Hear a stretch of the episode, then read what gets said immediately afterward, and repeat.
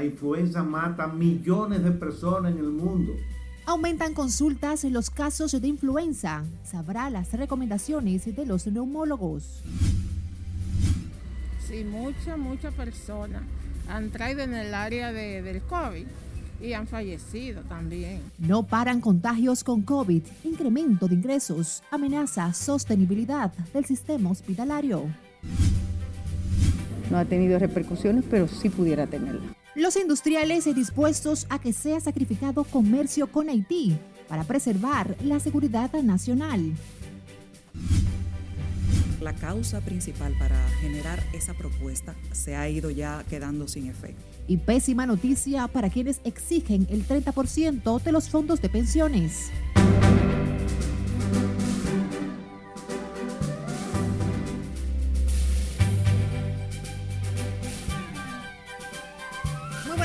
Tardes y gracias por favorecernos con su atención. Damos inicio a la primera emisión informativa de RNN Canal 27. Graciela Acevedo les saluda.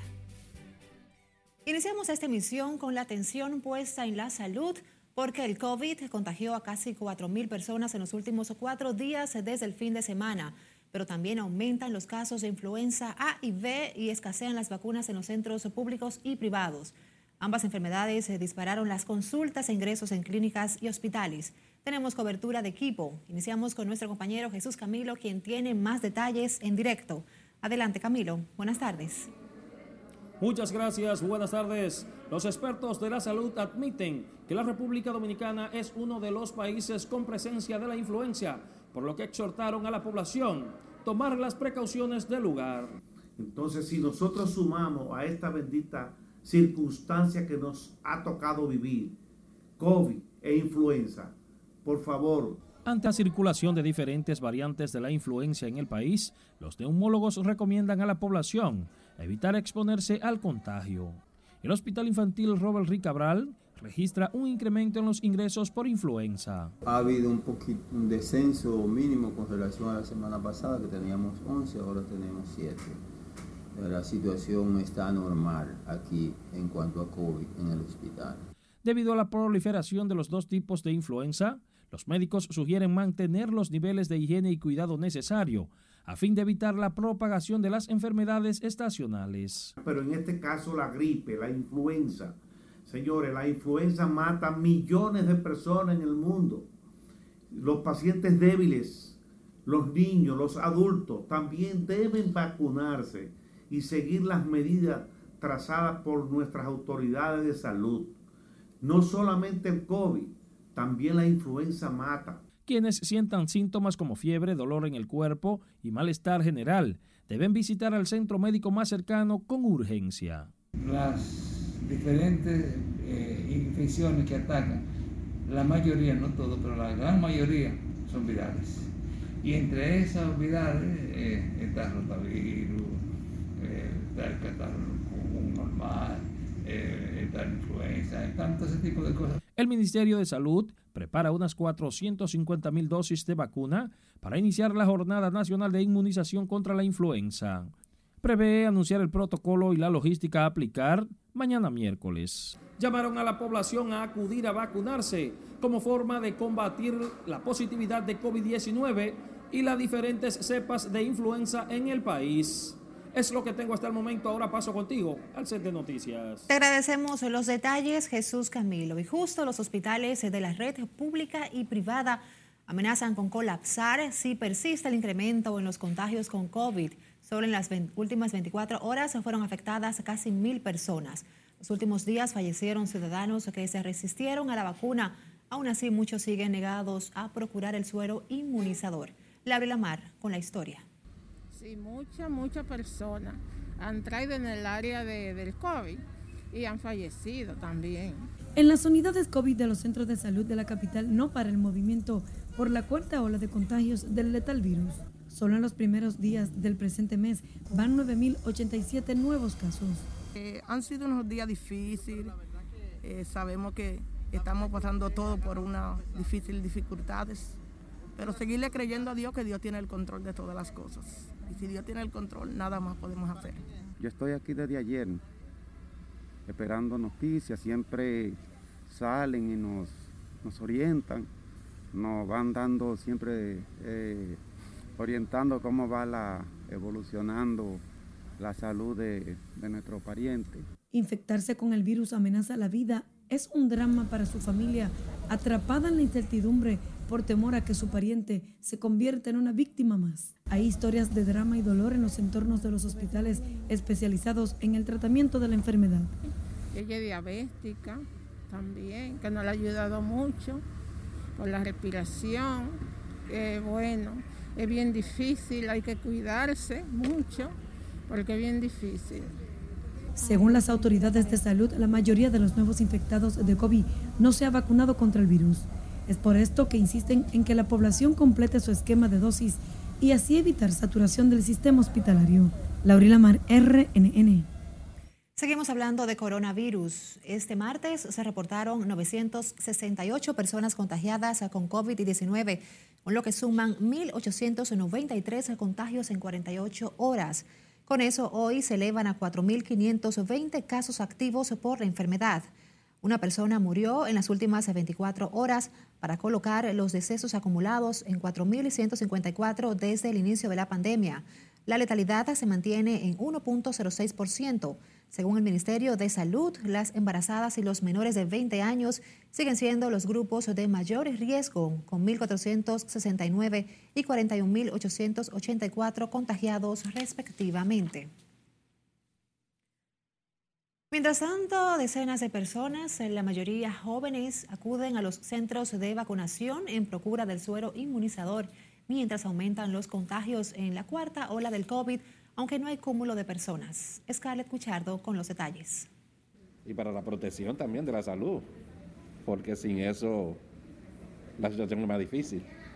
Temerosos de perder a un familiar por los efectos del coronavirus, ciudadanos han decidido completar su esquema de vacunación. Dichoso al que se la están poniendo y gratis como la están poniendo ahora. ¿Usted me entiende? Porque la gente no sabe lo, lo delicado que esa enfermedad, esa enfermedad no juega. También lo veo como muy pocas personas vacunándose también al mismo tiempo. Pero sí, creo que debe, las personas deben de venir a vacunarse. La demanda de la primera dosis ha disminuido en centros como este, ubicado en la UAS, y otros del Distrito Nacional. Sin embargo, el personal de salud confía en que más personas tomarán conciencia del riesgo de no vacunarse. Está, está un poquito lento el proceso y los que más acuden a vacunarse son la tercera dosis. Eh, tenemos un promedio de 70, 80 dosis por día, a la espera de que las personas sigan acudiendo en busca de su primera dosis en caso de que tengan la primera, la segunda y el que quiera la tercera, pues le, le, aplicamos la tercera dosis. Algunos padres dicen estar satisfechos con la decisión de las autoridades de autorizar la inmunización para niños con edades entre 5 y 11 años, aunque otros opinan lo contrario. ¿Usted estaría dispuesto a un niño, un hijo suyo, nieto? Claro que sí. ¿Por qué? Porque realmente es lo que el gobierno dispone y no hace bien a todos. Porque tengo un niño pequeño y no pienso ponerle la vacuna. Porque no la considero segura todavía. ¿Qué entiende usted que debería de tener para que sea segura? Eh, más tiempo de, de prueba para saber si si realmente es seguro ponérselo y no vaya a, ser, a causarle problemas. Cerca de 4.000 personas se contagiaron con coronavirus en los últimos cuatro días. Los jóvenes y adultos que acuden a los diferentes centros de vacunación llaman a la ciudadanía a confiar en la eficacia de la inyección contra el virus para poner punto final a la pandemia. Es Carelet Guillardo, RNN. Hablemos ahora de la Asociación Dominicana de Rehabilitación. Ofrece unas 6.000 terapias diarias a nivel nacional a personas afectadas por limitaciones físico-motoras, reveló hoy su presidente Celso Juan Marrancini. Esa cobertura es posible gracias al apoyo recibido del gobierno, así como instituciones privadas, vitales para imprimir mayor eficiencia a los servicios. Que nosotros siempre hemos recibido apoyo del sector privado, de los gobiernos, eh, del público en general y eh, en este año, en un año de dificultad, el gobierno, en especial, primero la primera dama, de su presupuesto, sacó una suma importante para modificar el presupuesto nuestro que no cambiaba desde el año 2006, 2016. Hace muy necesario. Entonces, eh, yo creo que el compromiso de nosotros no solamente va a ser eh, la donación del automóvil, sino también tenemos que fajarnos a vender boletos. Junto al empresario automovilístico Ramón Morales, anunció la rifa de una jipeta donada por empresa Autosama en diciembre venidero como parte de los programas de captación de fondos de esa entidad. El presidente de la República, Luis Abinader, encabezará mañana un reconocimiento que le hará el Senado de la República al gobernador del Banco Central, Héctor Valdés Albizu. Nelson Mateo con la historia. El Banco Central de la República Dominicana realizó la recompra exitosa. La trayectoria de Albizu será reconocida este miércoles tras casi 20 años dirigiendo el Banco Central, órgano que maneja la política monetaria del país. El acto fijado para las 10 de la mañana contará con la presencia del presidente Luis Abinader, principales funcionarios económicos y legisladores. El mandatario y el gobernador invitado especial serán recibidos por los presidentes de ambas cámaras, Eduardo Estrella y Alfredo Pacheco. El gobernador del Banco Central ha dirigido con éxito por más de 20 años la política monetaria de la República Dominicana en cuatro gobiernos distintos. Eso ha generado confianza en los actores económicos, el sistema financiero y los organismos internacionales. Sin comprometer la reserva y sin tener que erogar reserva, Valdés Albizu fue ratificado en el cargo por el presidente Luis Abinader por los primeros dos años con la responsabilidad de mantener la estabilidad macroeconómica en medio de la pandemia. Por sus exitosas medidas tomadas desde el Banco Central, será reconocido este miércoles. Nelson Mateo, RNN. Manténgase siempre enterado, además de ver nuestras emisiones de noticias, tanto la primera como la estelar, puede también accesar a nuestras redes sociales. Estamos en Facebook, en Twitter, Instagram y YouTube. Por supuesto, sus denuncias nos las puede enviar a través de nuestro WhatsApp. Es el 849-268-5705. También estamos en Spotify, Apple Podcasts y Google Podcasts. Vamos a una pausa. Al regreso, conocerá un nuevo criterio para decidir juicios por violaciones sexuales y optimistas perspectivas con las exportaciones para finales del 2021. Siga con RNN Primera Emisión.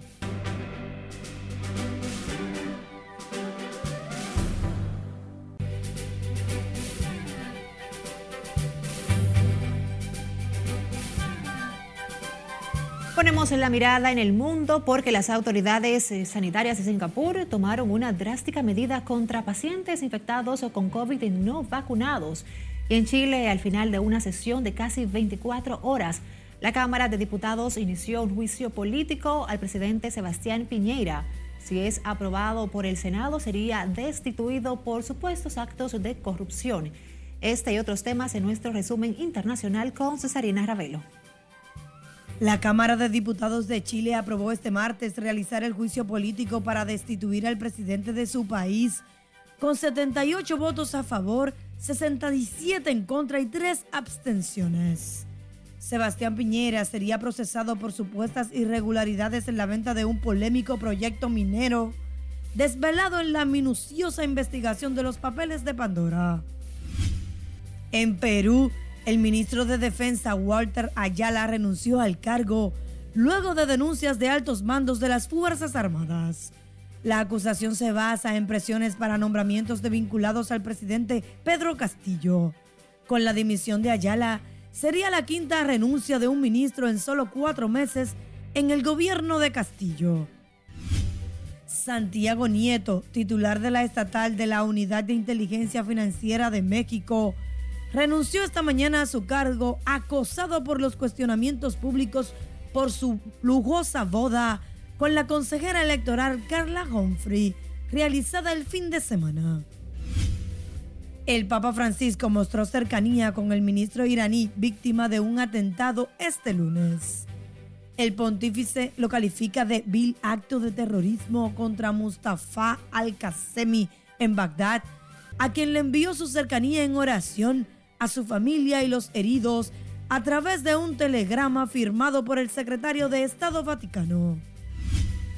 Las autoridades de Singapur anunciaron que a partir del 8 de diciembre no cubrirán los gastos médicos del COVID-19 a pacientes negados a vacunarse. Aseguran que las personas no vacunadas suponen una proporción de aquellos que requieren cuidados intensivos y constituyen presión en los recursos sanitarios. En las internacionales, Cesarina Ravelo, RNN. El liderazgo del sector industrial de la República Dominicana manifestó su disposición a asumir el sacrificio que sea necesario si resulta imperioso detener el comercio con Haití como parte de los esfuerzos del gobierno para preservar la seguridad nacional. Los empresarios afirman que se mantienen alerta por cualquier novedad en la frontera con Haití, atrapado en la peor crisis de gobernabilidad económica de toda su historia. Nuestra compañera Laura Lamar, desde el Ministerio de Relaciones Exteriores, nos pone al tanto. Adelante. Gracias, buenas tardes. El sector industrial que congrega más de 4.000 empresas supone uno de los de mayor incidencia en la frontera. No ha tenido repercusiones, pero sí pudiera tenerla. Ante la tensión que afecta a esa zona, la Asociación de Industrias insistió en su respaldo a las medidas migratorias del gobierno, aunque éstas puedan afectar de manera directa al comercio. Nosotros lo que hemos dicho es que mantenemos eh, todo el respaldo a las medidas que toma el gobierno, sobre todo de control fronterizo, y que si hay que eh, eh, tomar medidas que afecten el comercio, pero para procurar salvar o evitar riesgos a la población dominicana, nosotros estamos dispuestos a apoyar. Circe Almanzar participó en la reunión preparatoria del decimocuarto encuentro de empresarios de Iberoamérica. Aseguró que hasta el momento no se han registrado situaciones de peligro para ese sector mientras mantienen sus exportaciones al mercado haitiano. Eh, el abastecimiento de, de, los haitianos depende mucho de República Dominicana, pero nosotros siempre estaremos dispuestos a pues, resguardando la seguridad de todos los dominicanos a mantener el abastecimiento a ese país. Y este encuentro pues marca, lo primero, el lanzamiento del encuentro segundo, marca un hito histórico en cuanto al sector empresarial se refiere y, la, unión y, el apoyo que hay como sector. En la reunión estuvieron presentes el secretario general iberoamericano, empresarios y otras personalidades. República Dominicana será el anfitrión de los encuentros empresariales iberoamericanos y sede de la cumbre de jefes de Estado de Iberoamérica en el 2022. De mi parte es todo retorno al estudio. Gracias, Laura Lamar, por el reporte. Mientras tanto, el pollo y otros productos de producción nacional están garantizados para la temporada navideña, aseguran comerciantes organizados. Llaman a la población a no creer en las especulaciones. Nuestra compañera Scarlett Cuchardo nos reporta ahora desde la ciudad canadera. Adelante, Scarlett. Buenas tardes para ti. Gracias, buenas tardes. Los comerciantes rechazaron la especulación de productos como la carne de pollo en el país. En las últimas cinco semanas, el pollo viene descendiendo como otros productos fundamentales. El gobierno dominicano inició un plan anticipado para llevar a los hogares productos como la carne de pollo, el cerdo y otros de producción local. No va a haber escasez ni de pollo, ni de cerdo, ni de los productos fundamentales que se utiliza para ese día. Y ahora estamos nosotros, hemos garantizado al país de que va a haber de todo eso. Eddie Alcántara, director de Proconsumidor, aseguró que las acciones del gobierno han logrado estabilizar los precios.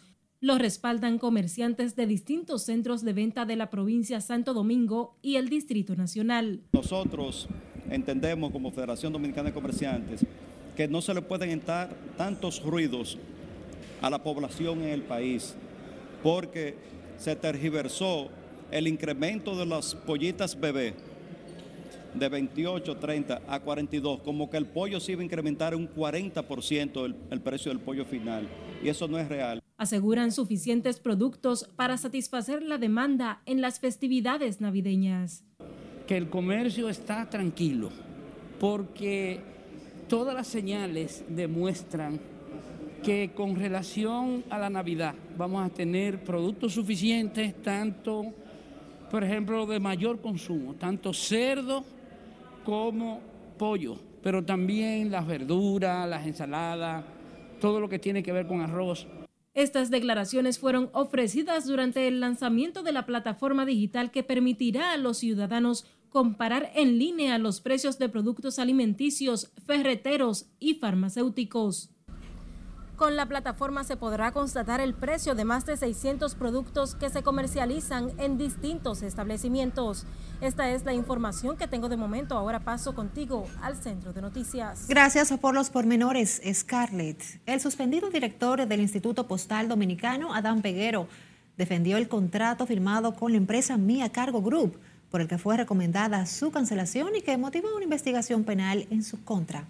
Nelson Mateo con más contrato existía cuando yo estaba ahí, tenía una vigencia de cinco años. Al suspendido director del Impostón le han caído los palitos. Este martes fue interrogado, pero esta vez por el sometimiento que le hiciera el defensor del pueblo Pablo Ulloa, tras haberse negado a entregar evidencias sobre las cancelaciones en esa institución. Vamos a esperar que pasen las investigaciones, porque eh, no hemos hecho nada. La rescisión, ese contrato lo que hace es que le aporta un dinero al Estado que no estaba recibiendo. El procurador de la Corte advierte que de encontrar pruebas que lo vinculen a la obstrucción de justicia y daños a los empleados públicos, el funcionario podría exponerse a penas de hasta tres meses de prisión. Esto es penal. El Ministerio Público interviene cuando hay infracciones penales, lo administrativo de la institución. La institución crea sus órganos para sancionar administrativamente pero ya cuando nosotros intervenimos en el Ministerio Público es porque hay una investigación penal. Eso fue lo que le dije al inicio, que hay una, en una posible, en caso de que haya culpabilidad, conlleva pena. Paralelo a este proceso motorizado por el defensor público, este funcionario fue interrogado por el PEPCA y la Dirección General de Ética Pública recomendó su cancelación por la firma irregular de un contrato con la empresa Mia Cargo Group. Bueno, el gobierno recibía punto 60 centavos de dólares y con este contrato recibe punto 90 centavos de dólares por la eliminación de un intermediario que no hacía nada. Había un intermediario que no hacía nada, que lo único que recibía era dinero, entonces yo rompí con el intermediario. Y mientras era investigado en las afueras de la corte, algunos empleados de los 900 cancelados durante su gestión demandaban el pago de sus prestaciones a más de un año de haber sido desvinculados. No, no tengo que decir nada, lo que pasa es que ganó el PRM. Doctor. Y como ganó el PRM, Venga, doctor. había que darle oportunidad a los PRMistas que saben trabajar también. Nelson Mateo, RNN. Otra información, la segunda sala de la Suprema Corte de Justicia fijó un criterio más claro y determinante para la tipificación de la violación sexual, un crimen punible sancionado con pena de reclusión. Mediante sentencia del 30 de septiembre último, estableció que cuando el artículo 331 del Código Penal describe elementos constitutivos de la violación sexual, señala que se trata de la penetración sexual de cualquier naturaleza que sea. Hizo la interpretación para resolver un recurso de casación interpuesto por una persona condenada a 10 años de prisión por violación sexual a un menor de edad. Confirmó la pena del recurrente. En su sentencia, los jueces de la segunda sala de la Suprema Corte de Justicia consideran que el artículo 331 del Código Penal sanciona el acto de la penetración sexual y que el término de cualquier naturaleza que sea incluye la vía anal u oral. Como inviable y extemporáneo consideran abogados y economistas la demanda de trabajadores de la entrega del 30% de los acumulados en los fondos de pensiones para superar la crisis provocada por el COVID-19. Yasmín Liriano con el reporte el, efecto, o vamos a decir la causa principal para generar esa propuesta, se ha ido ya quedando sin efecto. Para la Lira, abogada y especialista en seguridad social, la demanda de retiro anticipado de los fondos de pensiones ha perdido validez. Con el avance en la recuperación económica y los empleos. Creo que ya se va a diluir. Nosotros estamos ya saliendo prácticamente de la pandemia. Fue un tema que surge justamente en un momento de muchas necesidades, donde toda la economía estuvo suspendida, tanto porque los contratos de trabajo se suspendieron por un incremento del cese en los puestos de trabajo, o sea, un proceso de cesantía importante donde se perdieron muchos empleos, pero ya hemos visto cómo nos estamos reincorporando a los puestos de trabajo. La refuerza el economista Jaime Aristi Escuder, advierte sobre daños irreversibles a la economía si esos fondos son desembolsados.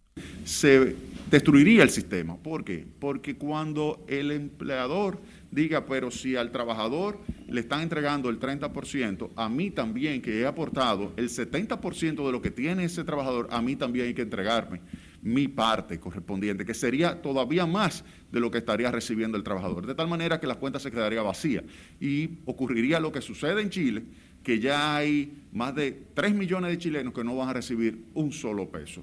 Hoy especialistas en seguridad social y legisladores debatieron sobre la ley 87-01 y su marco jurídico. Rechazan la propuesta de aumentar a 65 años la edad para el retiro de la actividad laboral. La seguridad social que tiene que contribuir a eliminar la pobreza, a resolver la inequidad, la hemos fragmentado. Los diputados y senadores tenemos una seguridad social, lo de la Suprema Corte. La seguridad social tiene que ser una universal, donde estemos todos. Los economistas y legisladores participaron en un panel sobre el futuro de la seguridad social y los fondos de pensiones en la República Dominicana, organizado por la Fundación de Infancia y Familia. Yasmin Liriano, RNN. El presidente Luis Abinader asistirá el jueves venidero a la habitual reunión de la dirección ejecutiva del Partido Revolucionario Moderno que lo llevó al poder. Lo informó el Departamento de Comunicaciones. Explica que la invitación fue fijada para las 4.30 de la tarde en la sede nacional de ese partido, en la avenida César Nicolás Apenso, número 102. Conforme al protocolo, la reunión será dirigida por José Ignacio Paliza, presidente, y Carolina Mejía, secretaria general del PRM. Están invitados los 50 miembros de la dirección ejecutiva. La agenda incluye el fortalecimiento institucional del partido y su militancia así como las 12 reformas propuestas por el gobierno. Los últimos meses han sido constantes los reclamos de dirigentes provinciales y municipales, porque ni ellos ni los miembros de las bases han sido designados en el gobierno después de casi dos años en el poder. Vamos ahora a San Juan porque cientos de familias pusieron fin al calvario vivido por meses sin servicio de agua potable. El INAPA corrigió las averías que impedían el flujo a los hogares. Julio César Mateo nos cuenta. Las averías mantenían sin agua residentes en comunidades rurales y en el centro de la ciudad. A la población que no excuse, pero tenemos que buscar pronta solución y rapidez para que los municipios se sientan conformes con el trabajo que está haciendo la institución. Por meses, las tuberías estuvieron rotas. Fueron reparadas con equipos enviados por la Dirección General del INAPA. Había una problemática con la acometida de, de agua negra con los vecinos de aquí que no tenían. Entonces, como estaba obstruida aquí en la, aquí en la, acometida, tuvimos que hacer excavación. Pero eh, como tuvimos que mandar a cerrar la, el agua, pero eso es momentáneo. Ahora hay agua corriente en Cañafistol, la estancia y otras que estaban sin agua. Oh, que ya gracias a Dios estamos felices y contentos porque vamos a tener agua, que casi no nos bañábamos.